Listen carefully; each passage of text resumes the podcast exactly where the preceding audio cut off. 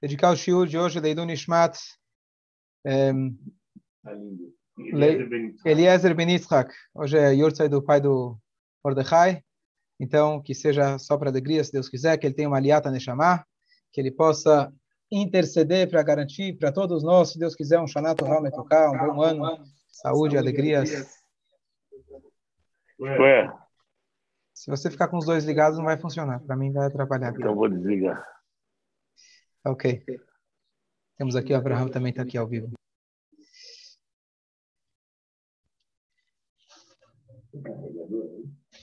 iPhone? Aqui. Ok. É, hoje a gente vai fazer o segundo shiur do Mamar do Alter Ebe sobre Melech Bassadeh, o rei que está no campo. E hoje a gente vai falar, como tá, eu coloquei no tema, a Débora. Bom dia, Guilherme. É, bom dia, Hanagita. É, Rosali, bom dia.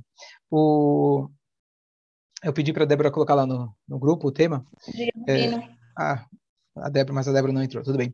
É, da gente confrontar os nossos medos, a gente confrontar as nossas escuridões. Então, o tema que a gente vai falar hoje é a gente se conhecer um pouco melhor. Nós falamos na última aula que o rei está no campo, a Hashem está disponível, a gente explicou o que significa isso de forma geral, por que esse exemplo veio, o que, que ele veio esclarecer, o mês de Elul, etc. Agora vamos tentar ver o que, que significa isso na prática no nosso serviço a Hashem. O que, que significa o rei estar tá no campo? O que, que é para eu fazer exatamente, aproveitar agora os últimos dias do mês de Elul, que hoje, aliás, é o dia que Hashem criou o mundo, dia 25 de Elul, um dia super especial, é o início de tudo. Então vamos lá. Nós falamos que nesses dias nós temos os 13 atributos de misericórdia divina, que eles estão revelados. Que, que são os 13 atributos de misericórdia?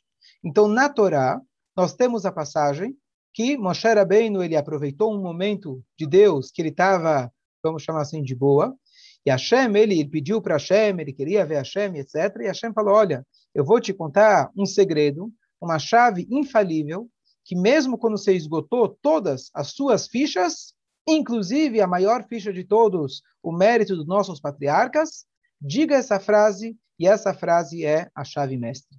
Hashem, Hashem, Kedrachum Bechanun, Deus, misericórdia, etc., piedoso, e com essa frase a gente desperta justamente que são essa frase é composta de 13 palavras, os 13 atributos de misericórdia divina. Agora, o que, que significa isso para nós? Então, é, eu queria elaborar, eu não vou ler o Mamar dentro para não ficar tão complicado, mas é, ele vai trazer para a gente aqui alguns conceitos para a gente poder aplicar isso. Primeira coisa, conhecida a famosa piada do português, de uma vez alguém viu ele na rua procurando alguma coisa, estava de noite, e viu que ele estava procurando, procurando, estava desesperado, e falou, o que aconteceu? Ele falou, perdi a chave do meu carro, não tenho reserva, não sei o que fazer. Ele falou, bom, deixa eu te ajudar, o que aconteceu? É, você lembra mais ou menos onde você perdeu? Ele falou, sim, foi naquela rua de trás. Lá deve ter caído. Falou, tudo bem, então por que você está procurando aqui? Não, você não entende, na rua de trás está muito escuro. Aqui pelo menos tem um pouco de luz da rua, dá para eu enxergar, aqui dá para eu procurar. Segundo exemplo, tinha uma pessoa que estava, dois, dois colegas, dois amigos estavam no hospital. E os dois estavam com irisipela. Quem já teve ou sabe o que, que significa, uma dor muito forte no pé e etc. E o médico veio lá. O médico veio no primeiro, examinou e começou a mexer para cá, mexer para lá, examinar, colocar agulha, e o cara berrava, berrava, berrava de dor. Tá bom? Chegou o próximo, o médico examinou ele e ele estava em silêncio, estava todo calmo, tranquilo. E depois que o médico foi embora, o primeiro virou para o segundo e falou: Como você conseguiu? Eu não aguentava a dor que ele fez. Eu falei: É fácil, eu dei para ele o outro pé. Né? Então, às vezes, a gente acha que a gente é mais esperto tentando procurar resolver os nossos problemas, não aonde a gente perdeu.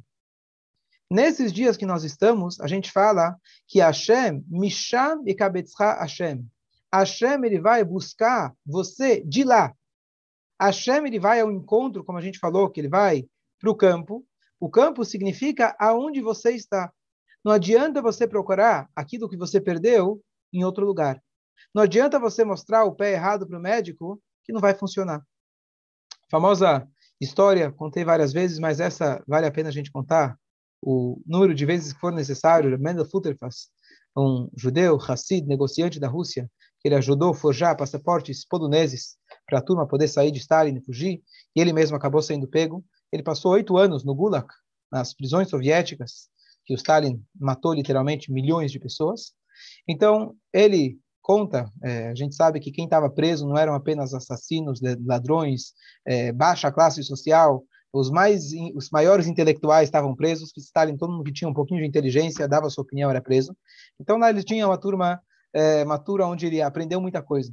Então, numa das celas que ele estava, era obviamente proibido jogar carta, e ele tinha lá a turma, ele sentava, ele foi colocado junto com a turma, né, a turma da pesada, e quando o policial saía, eles jogavam cartas. O policial voltava, as cartas sumiam. Acho que vocês lembram da história. Lembra da história? E aí, em resumo, o Reb Mendel ficou muito curioso para saber onde eles guardavam as cartas. E ele pediu para um deles, e ele falou: Eu sou o maior é, bate-carteira de todo Moscou. Presta atenção, eu vou te mostrar o que eu faço. Resumindo a história, ele escondia as cartas no bolso de trás do próprio guarda. Ele procurava no bolso de todo mundo, obviamente no dele ele esquecia de procurar. Então a lição que Rebendo aprendeu é que muitas vezes é muito mais fácil resolver o problema dos outros. Eu, antes de casar, sabia educar todos os filhos dos outros, sabia todo, tudo que todo mundo deveria estar fazendo. E agora, quando você tem os, seus, os seus filhos, como eu dizia, eu tinha antes 10 teorias e nenhum filho, agora tenho 10 filhos, nenhuma teoria. Então é muito fácil a gente tentar resolver o problema distante da onde a gente perdeu. Fala. É, então vamos elaborar um pouco nesse assunto, nesse tema, do que, que significa a gente é, encontrar o rei no campo. O rei no campo significa existem três níveis. Existe o nível deserto, existe o estado de espírito chamado campo, e existe o estado de espírito chamado palácio usando a metáfora, palácio significa alguém que está sempre vivendo alinhado com seu interior. Alguém que tem o rei ao seu lado, sempre. Deserto, deserto definido por um lugar que não tem chuva, não tem água, não tem vida. Isso simboliza alguém que está muito distante, faz o contrário da sua essência. Ele está como aquele filho do rei, famoso exemplo, aquele filho do rei que ele foi para um lugar muito distante, muito longe, que ele esqueceu a casa do pai, esqueceu o idioma, esqueceu como se vestia, ele acabou se comportando como as pessoas se, se, eh, se comportavam lá. Então, esse é o deserto espiritual. E o campo espiritual é, na verdade, o intermediário. É aquilo que liga o deserto com o palácio. Na linguagem cabalística, isso se chama klipat noga, significa eu tenho o lado de kedushá, santidade, eu tenho o lado de shalosh klipot atmeot, na linguagem cabalística, que são as três cascas impuras que a gente não deve nem chegar perto, e nós temos o lugar intermediário, que é o campo, que são aquelas coisas que a gente faz, eventualmente, que não são proibidas, mas também não agregam nada. Aqueles comportamentos, falas fúteis, atos que não trazem nada, é, é, é uma vida onde a pessoa não faz nada de errado, mas também ele não tem nenhum objetivo maior. O rei, no momento do, rei, do mês de Elul, ele vai ao encontro. Ele sai ao nosso encontro. O que, que significa ele sai ao nosso encontro no campo? Ele vai até o espaço onde nós estamos. Deus ele não vai, entre aspas, entrar no nosso pecado. Porque para você poder tirar alguém do fundo do poço, você tem que estar tá fora do poço. Se eu estou trancado num quarto sem a chave, eu preciso que alguém de fora ele venha e abra para mim. Se eu estou no fundo do poço, eu preciso que alguém de fora ele vai lá e joga uma corda para mim. Então Hashem ele vem ao nosso encontro. Eu preciso pelo menos sair do deserto para ir até até o campo. Eu preciso pelo menos dar um passo para querer me encontrar com ele. Ninguém está falando de eu virar tzadik mas pelo menos eu dar um passo de sair, tentar sair do meu deserto espiritual e me encontrar com Akadosh Baruchu no campo. Como que a gente faz isso? E o que, que significa, falar um pouco mais detalhes, o que, que significa o nosso deserto espiritual? O deserto espiritual nosso, cada um com certeza deve meditar nesses momentos. O deserto espiritual é o nosso interior quando falta vida, quando falta vitalidade. Pode ser tristeza, pode ser depressão, pode ser raiva, pode ser é, apatia.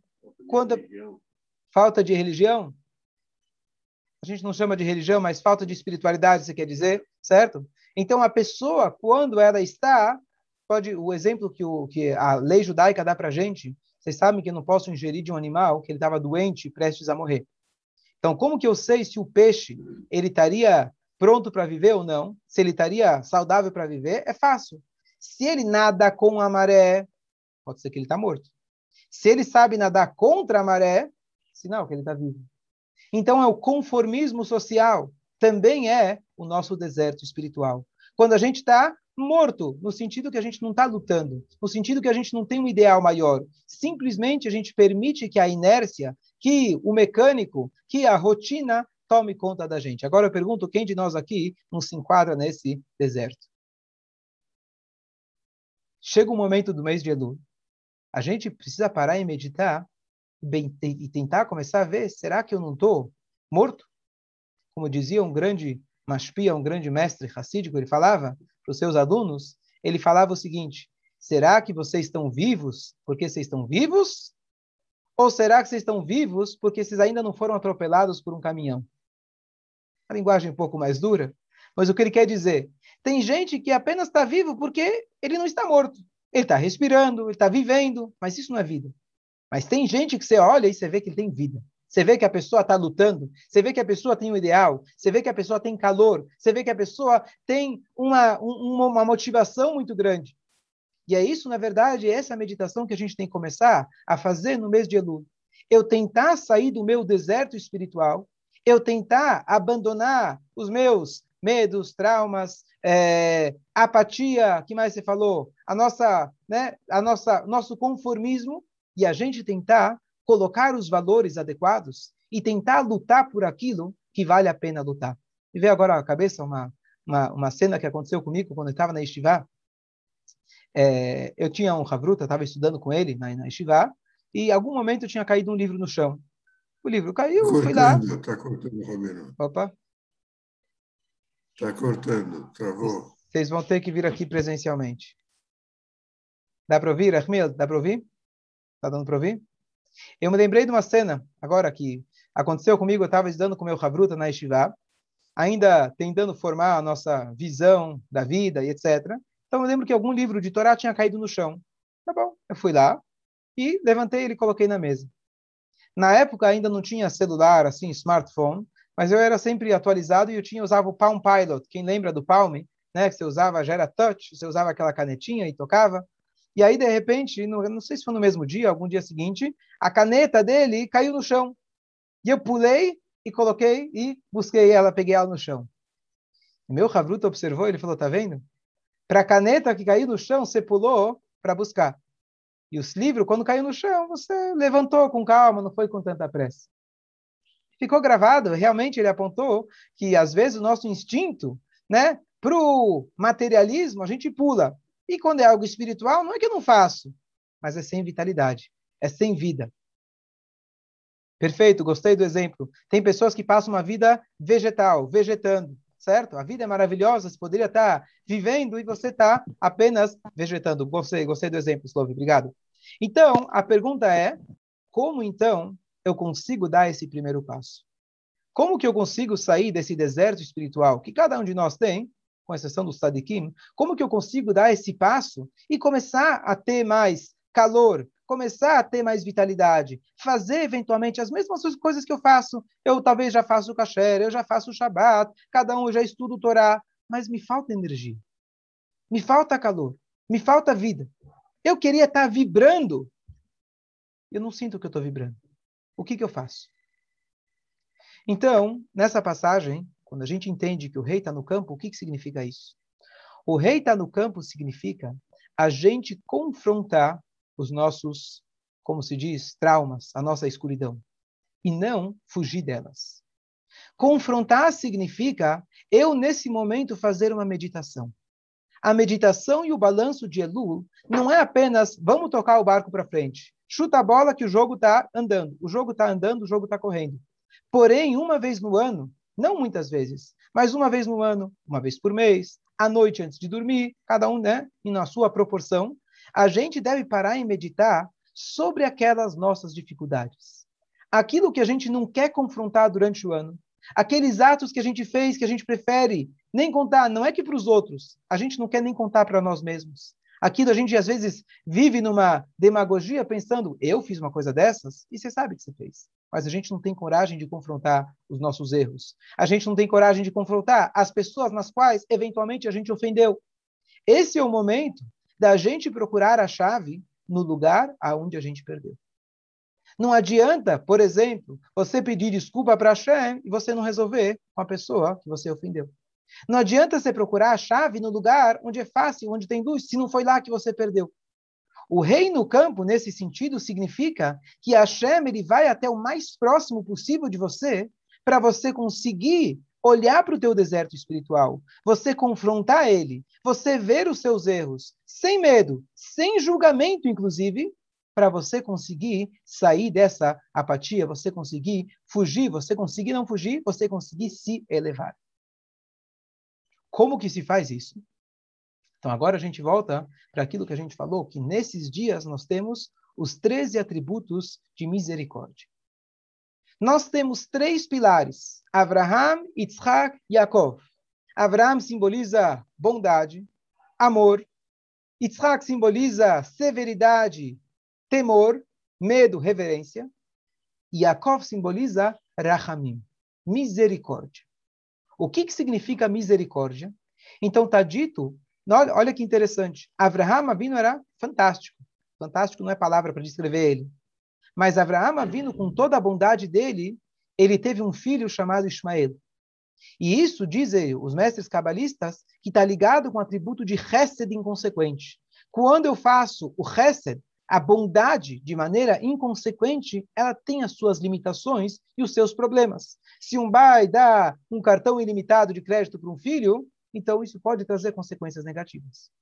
Yitzhak Avinu, eu não estou julgando, Hazve Shalom, quem sou eu para julgar Avraham Avinu? Esse era o atributo dele tão grande que o próprio resto espiritual divino não, não precisou funcionar aqui no mundo. Mas assim diziam mestres cabalistas. Então era, na verdade, era, um, era, um, era, um, era uma construção. Abraão fez a parte dele da maneira é, melhor possível. Yitzhak, que é a exigência, a severidade, disciplina, temor e etc. A pacha de Yitzhak, como está escrito. Então, também tem o seu lado, o aspecto que ele é o oposto da bondade. Ele impõe a disciplina, mas se a disciplina for sem o equilíbrio do amor, então você também pode ter o trauma, você pode ter aquele que vai fugir, não vai aguentar aquela disciplina, ele vai estourar e vai acabar saindo, como tivemos o Ismael. Yaakov vindo, ele era a reunião dos dois, porque ele tinha rachamim, misericórdia. O que, que significa misericórdia? Então, a linguagem cabalística usada é de um termo que se usava no Mishkan. O Mishkan, nas paredes, o tabernáculo, elas eram várias é, toras de madeira, e para que as toras pudessem ficar eretas no lugar certo, havia, tinha alguns mecanismos, mas um dos mecanismos era, você tinha um, é, como se fosse um pau em cima, um pau embaixo, isso ele ficava na parte externa, com argolas, ele dava como se fosse, ajudava na estrutura, e você tinha um outro pau que ele passava pelo meio, dentro das madeiras, e ele passava de um extremo até o outro extremo.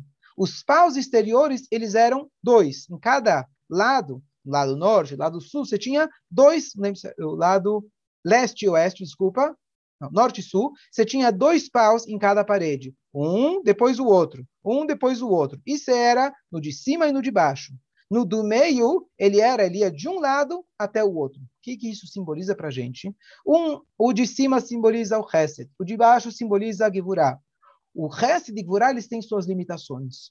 O único que consegue vir do lugar mais alto ao lugar mais baixo é a compaixão. O que, que significa isso? Se eu vejo uma pessoa que está num nível espiritual deplorável, eu vou falar, bom, eu vou praticar com ele o chesed, a bondade. Eu não consigo praticar a bondade. Se eu praticar a bondade com esse cara do jeito que ele está, ou que a bondade vai ser, ou que eu não vou, vou dar, vai ser de mau gosto, ou que a bondade vai ser, eu vou estar tá dando dinheiro para ele comprar drogas. Então não cabe aqui bondade para alguém que ele está num nível muito baixo. Severidade que, que adianta você ser severo com alguém que já está no fundo do poço?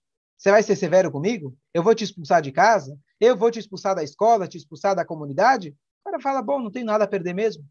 A severidade para alguém que está num nível muito distante, estou usando o exemplo de outra pessoa, não nós mesmos por enquanto, ela também não funciona. Qual é a maneira de eu conseguir ajudar uma pessoa que está distante, que está longe, que está apática, que está, vamos chamar assim, traumatizada, etc., o primeiro ponto é a compaixão. A compaixão ela consegue ligar a pessoa do nível mais alto até a pessoa do nível mais inferior. Traduzindo uma linguagem mais simples, às vezes você tem uma criança que ela se comporta e dá muito trabalho para o professor. E o professor chega em casa acabado, arrasado, odiando aquela criança. E um belo dia, alguém fala para ele, seja mais bondoso. Fala, eu tento ser bondoso, não dá.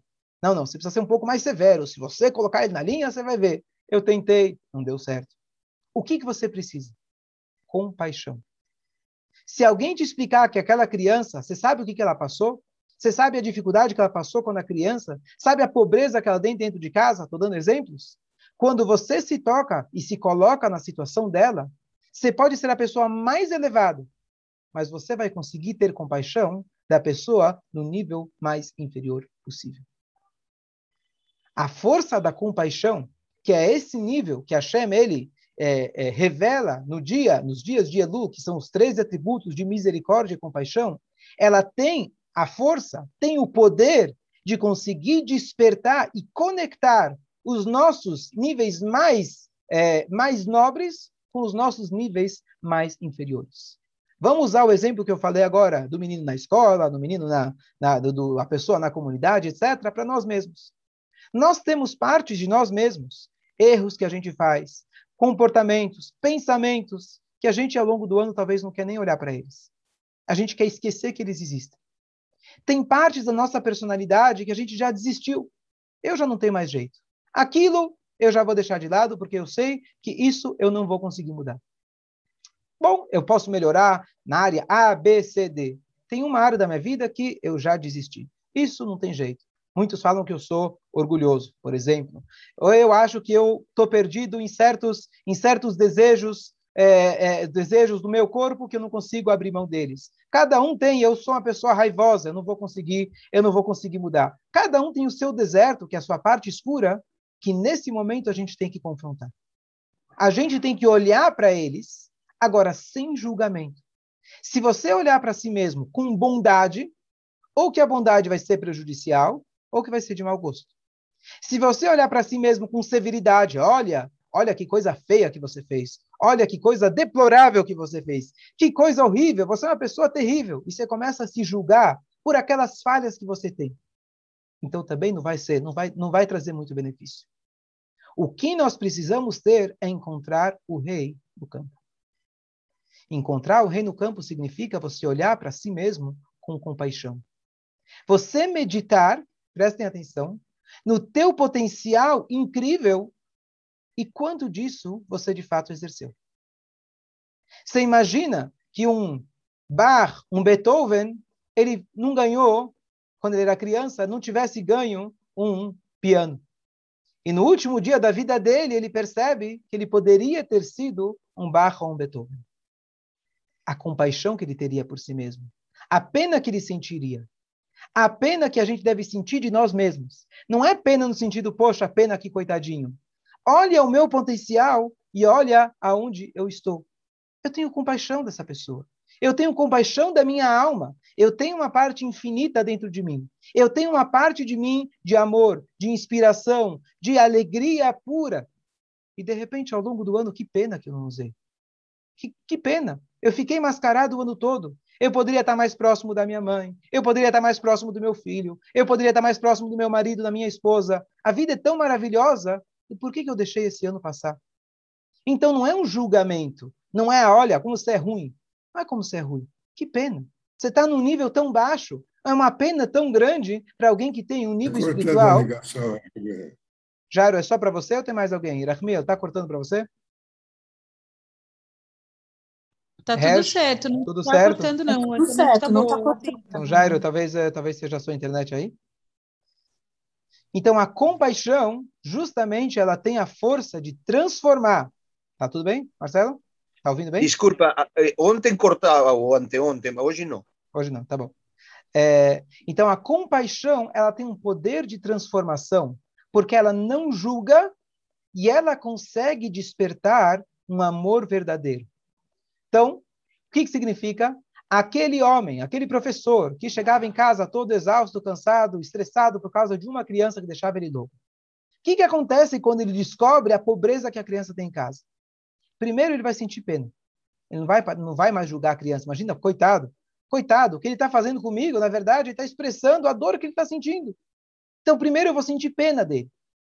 Depois, olhando para ele com esse olhar, olhando para ele com a compaixão, pode ter certeza que as minhas atitudes vão mudar, o tom de voz vai mudar, e muito possível que agora sim a gente vai criar um relacionamento e aquele pode se tornar um aluno exemplar.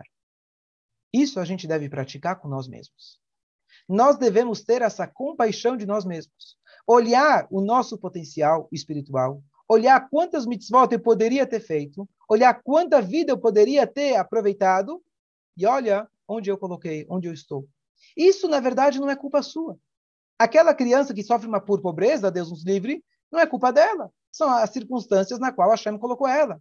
Você ter medos, traumas, dificuldades na sua personalidade, desafios é, de desejos impróprios, o que for, tudo isso quem colocou em você foi Hashem.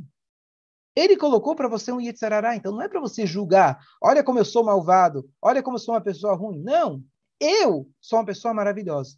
O meu eu interior é fantástico, porque é uma parte de Hashem infinita. Mas olha, coitado desse meu eu, que ele caiu nas mãos com uma missão, né? Mas ele caiu nas mãos do nosso Yetzirará. Caiu nas mãos do nosso corpo e dos nossos instintos. Eu preciso resgatar o meu eu com a compaixão e assim eu consigo novamente alinhar o meu comportamento, meu pensamento, minha fala e ação para que seja Yair Hashem Panaveilecha, que a luz, que a face de Hashem possa iluminar para você. Você está vivendo uma vida de acordo com o seu potencial espiritual. Então, esse significa agora, avançando para a segunda parte do Mamar. Na primeira parte, nós falamos que o rei do campo, o rei no campo, o que, que significa isso? Ele veio resolver a pergunta, agora só recapitulando. A pergunta, se o mês de Elul é um mês da onde a gente tem, que tem que se aproximar de Hashem, ou Hashem se aproxima da gente. Depois a gente perguntou se tem, se é um dia tão especial, se são dias tão especiais, que Hashem, ele é, tem tanta misericórdia por nós, por que não são dias de Shabbat, dias de Yom Tov? E a resposta é que é o rei que está no campo. O rei ele está numa situação onde ele não te força a você ter medo. O rei ele está lá disponível para você. Você precisa aproveitar esse momento. O que, que significa o rei estar disponível?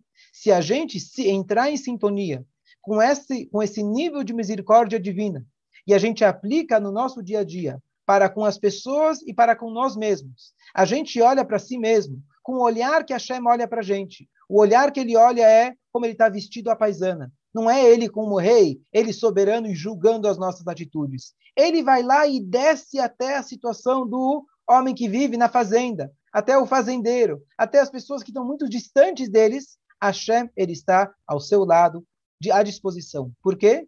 Porque a Rahamim, a compaixão, tem esse poder. Então, a gente tem que aproveitar essa compaixão, meditar um pouquinho nessas ideias, e a gente, com a compaixão, sem julgamento, mas a gente olhar o nosso potencial e quanto disso a gente aproveitou, e ter a compaixão pela nossa Neshama, do que, que ela poderia ter feito, e aí sim despertar novamente, acordar novamente o nosso, a nossa, a nossa alma, a nossa vitalidade, e aí sim a gente voltar a ter, como a gente falou, sair do deserto, sair de um lugar onde não tem vida, onde tem apatia, onde tem medos, onde tem, aonde tem é, é, é, é, tudo que é o contrário da espiritualidade, e a gente começar a ir para o campo. O campo já é um lugar que tem vegetação, o campo é um lugar que cresce, o campo é um lugar que tem vida, mas ainda é um lugar de animais.